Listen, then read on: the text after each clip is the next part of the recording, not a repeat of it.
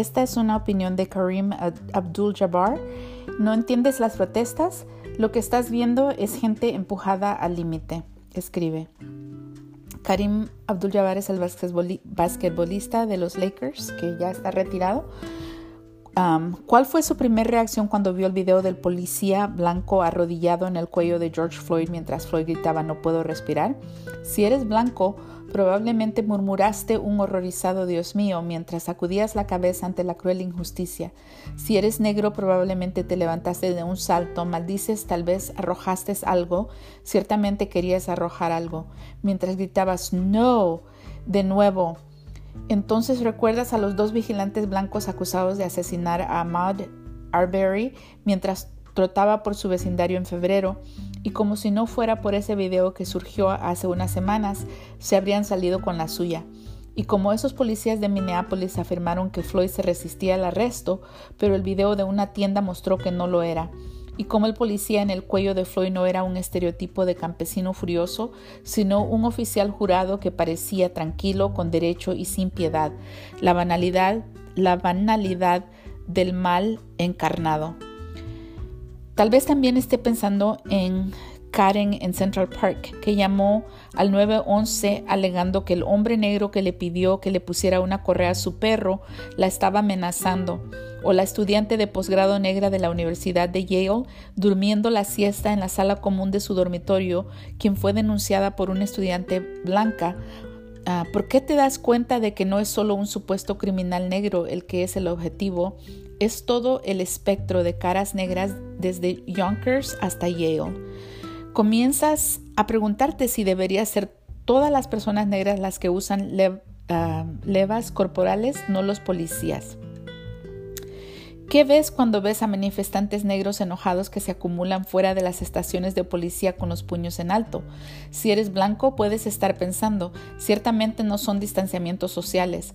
Luego notas las caras negras saqueando Target y piensas, bueno, eso lastima su causa. Luego ves la estación de policía en llamas y mueves un dedo diciendo, eso está haciendo retroceder la causa. No estás equivocado, pero tampoco lo estás, correcto pero tampoco estás correcto. La comunidad negra está acostumbrada al racismo institucional inherente a la educación, el sistema de justicia y el empleo.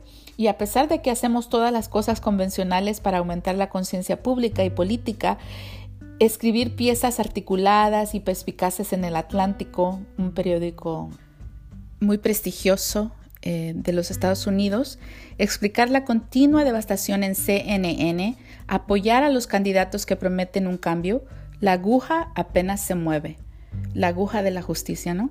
Pero COVID-19 ha estado criticando las consecuencias de, eh, ha estado haciendo más críticas las consecuencias de todo em, todo eso, ya que morimos a un ritmo significativamente más alto que los blancos, somos los primeros en perder nuestros trabajos y observamos impotentes cómo los republicanos intentan evitar que votemos. Justo cuando se está exponiendo el babajo del racismo institucional, parece que la temporada de caza está abierta para los negros. Si hubiera alguna duda, los recientes tweets del presidente Trump confirman el espíritu nacional mientras llaman a los manifestantes matones y saqueadores para que se les dispare. Si las protestas a menudo, sí, las protestas a menudo se usan como una excusa para que algunos se aprovechen, al igual que cuando los fanáticos que celebran el campeonato de un equipo deportivo de la ciudad queman autos y destruyen escaparates.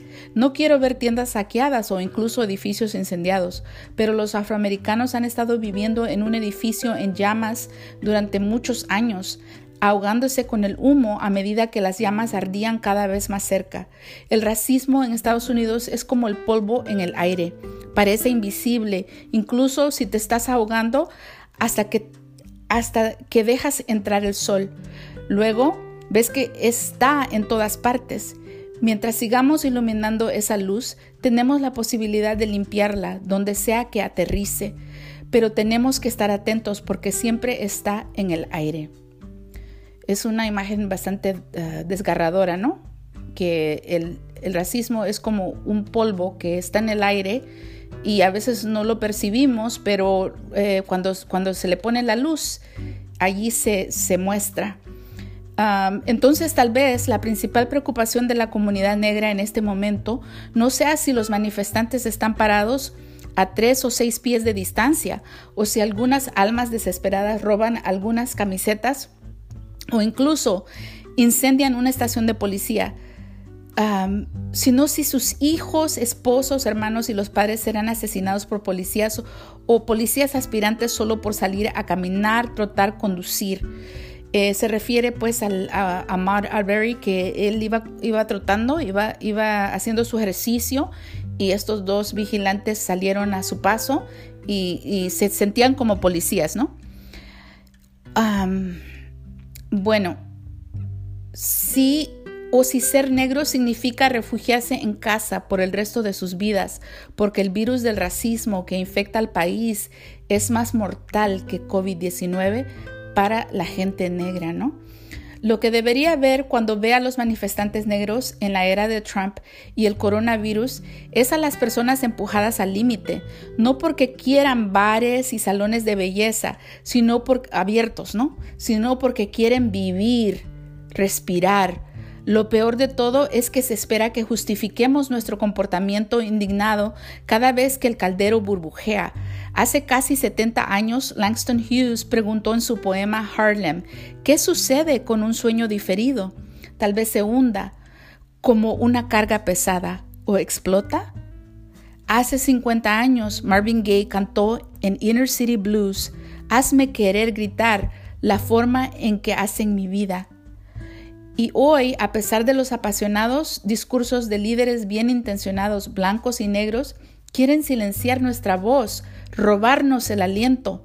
Entonces lo que ves cuando ves a los manifestantes negros depende de si estás viviendo en ese edificio en llamas o si lo estás viviendo en la televisión, con un tazón de papas fritas en tu regazo esperando que comience el NCIS.